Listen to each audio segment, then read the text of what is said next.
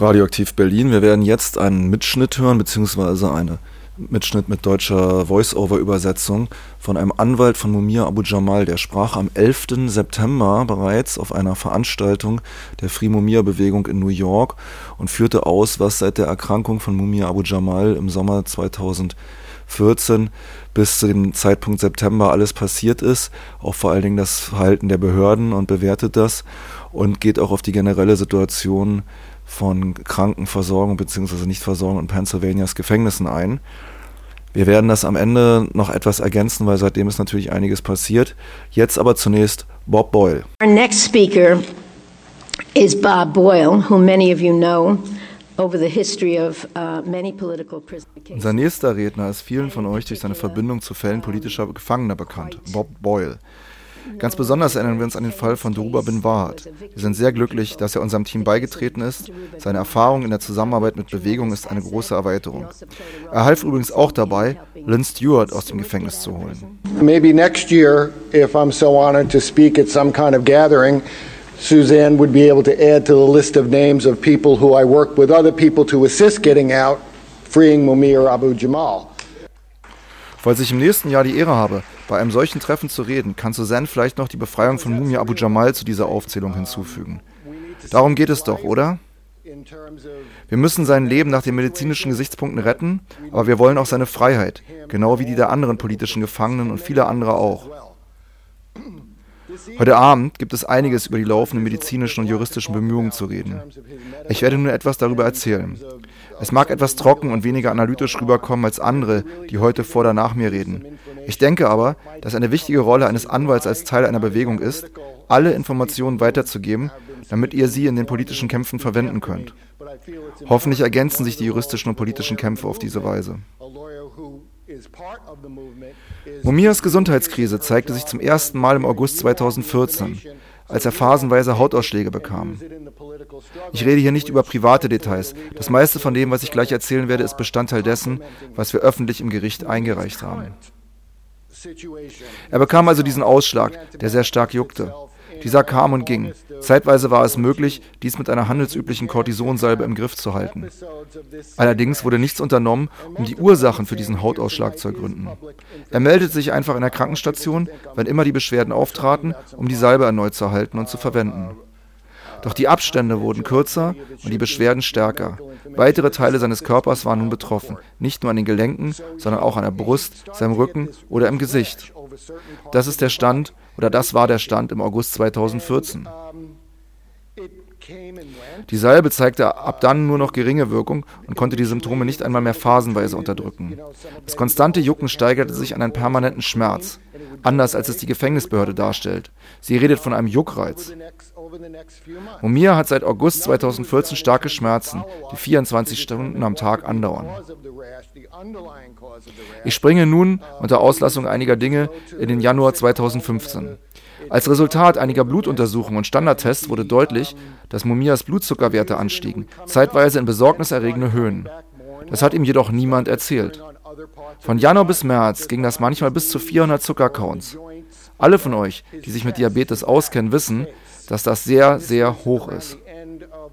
Und noch immer sagt ihm niemand, was los ist. Er hatte zuvor nie Anzeichen von Diabetes gehabt. Es handelt sich hier also um eine sogenannte Altersdiabetes.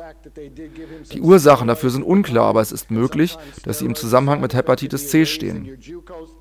Es kann auch mit Steroiden zu tun haben, die sie ihm hin und wieder verabreichten. Allerdings ist es eine Tatsache, dass sie ihn nie über seinen Zustand aufgeklärt haben. Sein Blutzuckerwert erreichte schließlich einen lebensbedrohlichen Bereich. Am 30. März 2015 fiel er in einen diabetischen Schock und verlor das Bewusstsein. Ohne die Hilfe einiger Mitgefangener, die ihn sehr schätzten, wäre er vermutlich gestorben. Das ist keine Übertreibung. Erst jetzt wurde er eilig in ein Krankenhaus gebracht und dort wurden nicht nur die extrem hohen Blutzuckerwerte erkannt, die sie zunächst herunterbringen konnten, sondern auch eine Anämie. Seine roten Blutkörperwerte waren extrem gesunken, wie die Blutuntersuchungen ergaben. Seit 2012 bereits hat das Gefängnis keinen Anlass gesehen, Mumia genauer auf Hepatitis C zu untersuchen. Sie wussten, dass er Antikörper dafür im Blut hatte, hatten aber die Untersuchung nach dem ersten Standardtest bei seinem Eintritt in das SCI Mahanoy Gefängnis nicht vertieft. Sie hätten eigentlich die virale Belastung testen sollen, um zu sehen, ob die Erkrankung aktiv ist und um welches Genom es sich handelt. Sie wussten, dass er erkrankt ist, aber nicht, ob die Krankheit aktiv ist. within kind of a normal range, but he also had anemia. His hemoglobin level had dropped precipitously, and there were other abnormalities in his blood work at this time. The, you know, the blood work that was, if not before, that was done when he was at Schuylkill certainly placed the Department of Corrections on notice that in addition to the diabetes, there were serious issues going Also zum Verständnis, spätestens die Blutuntersuchungen, welche bei Momias Aufenthalt im Skalke-Krankenhaus im April gemacht wurden, hätten die Behörden alarmieren müssen, wenn sie denn schon ihre zahlreichen eigenen Tests zuvor nicht wirklich verstanden hatten. Sie wussten nun definitiv, dass die Lage sehr, sehr ernst war.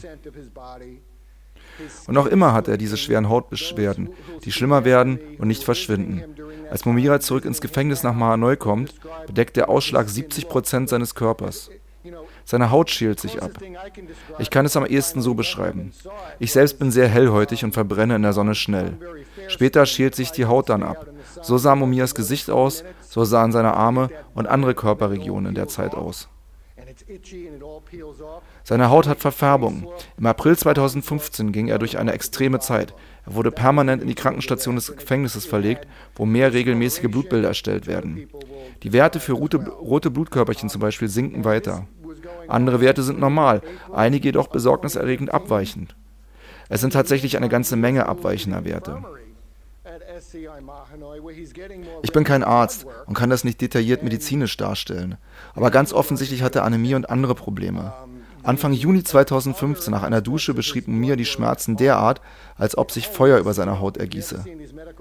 Er kam erneut in ein Krankenhaus namens Geisinger Medical Center, welches als gutes Krankenhaus für Mittel-Pennsylvania bekannt ist. Er war dort acht Tage. Familienbesuche waren ihm verboten.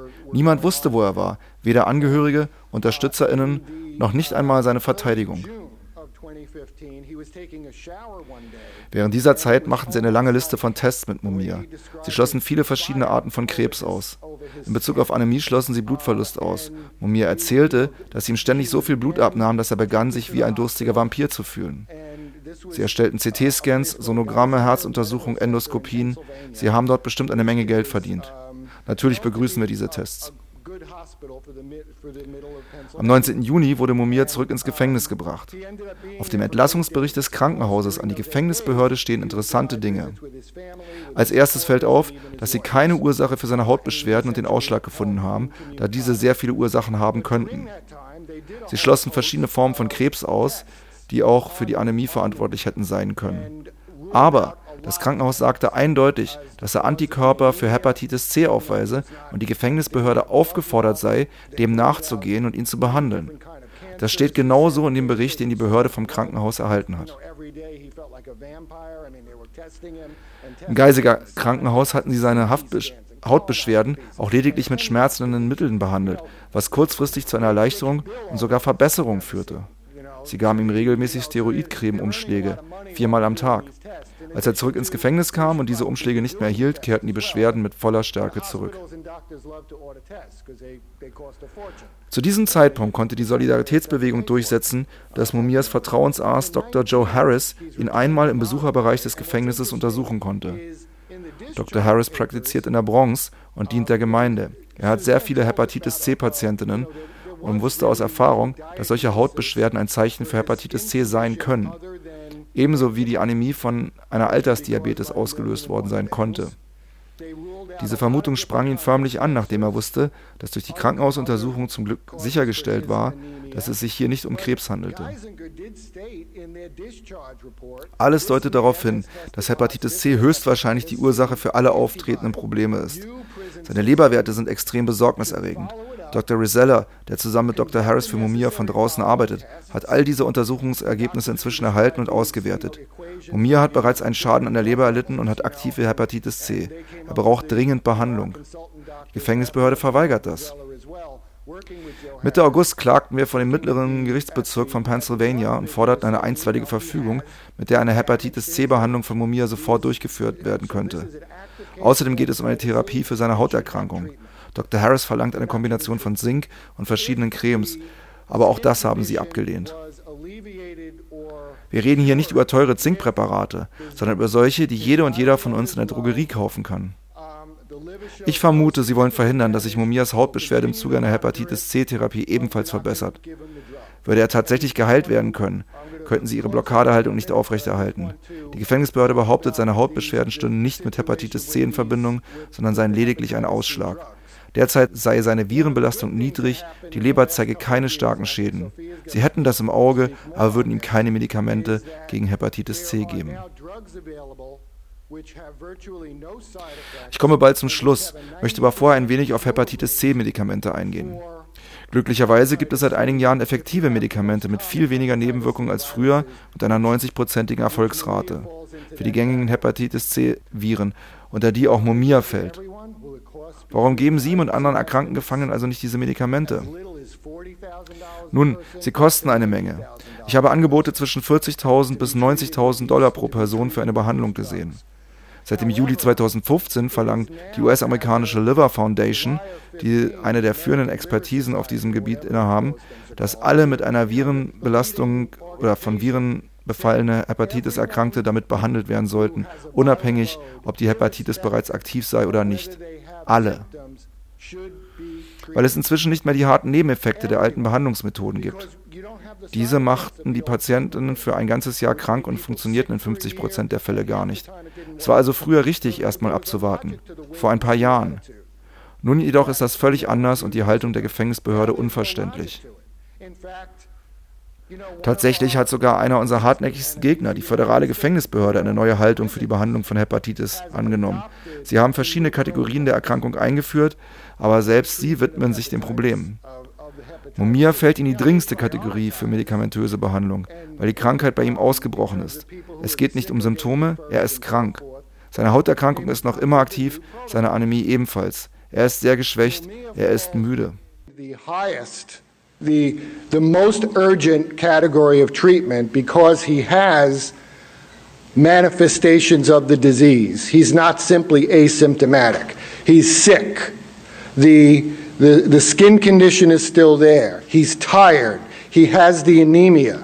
All of these things make him a candidate for the highest, for the immediate treatment. All diese Punkte qualifizieren Mumia für eine sofortige Behandlung, wie wir es auch in unserer Eingabe ans Gericht deutlich gemacht haben. Aber die Gefängnisbehörde von Pennsylvania sagt in einer Erklärung von Paul Knoll, einem ausgewiesenen Strafvollzugsgesundheitsexperten, nein, wir müssen das nicht machen. Was wir hier vor uns haben und worauf die Behörde sich verlässt, ist ein juristisches Problem. Es handelt sich hier um Verstöße gegen den achten Verfassungszusatz. Das Gefängnis kann eigentlich damit durchkommen, ihm nur ein klein wenig Pflege zu geben. Nachdem Sie sich geäußert haben, sind wir gehalten, innerhalb von zehn Tagen darauf zu antworten. Nach kommt es zur Verhandlung vor dem Magistrat oder dem Richter selbst in Wilkes-Barre in der Mitte von Pennsylvania. Es wird für uns wichtig sein, dabei Unterstützung zu erhalten. Ich möchte an dieser Stelle betonen, dass politischer Druck in der Sache genauso, wenn nicht sogar effektiver sein kann, als unsere juristischen Bemühungen. Die Behörde muss auf keine Gerichtsentscheidung warten. Sie könnte ihm die Medikamente einfach geben. Sie sollten das sofort tun. Natürlich kennen wir die Gerichte. Sie entscheiden nicht in unserem Sinn, auch wenn das Recht auf unserer Seite ist. Sonst säße Mumia heute hier mit uns zusammen im Raum. Wir brauchen diesen Druck der Öffentlichkeit, auch von den Kirchen und Moscheen. Von überall her muss es hörbar werden. Gebt ihm die Medikamente. Gebt ihnen allen die Medikamente. Es gibt sehr viele Menschen in den Gefängnissen mit dieser Krankheit. Ich weiß, dass ich jetzt weit ausgeholt habe, aber es gab eine Menge zu sagen. Ich hoffe, ich habe mich verständlich ausgedrückt und dass ihr alle mit eurer guten Arbeit weitermacht. Das wird mein Leben erleichtern und mir das Leben verbessern und dazu führen, dass wir im nächsten Jahr hier mit ihm alle zusammen uns versammeln können. Vielen Dank. I was coherent and that, you know, you'll keep up the good work. It will make my life easier and Mumia's life better. And so we can have him here next year. Thanks a lot.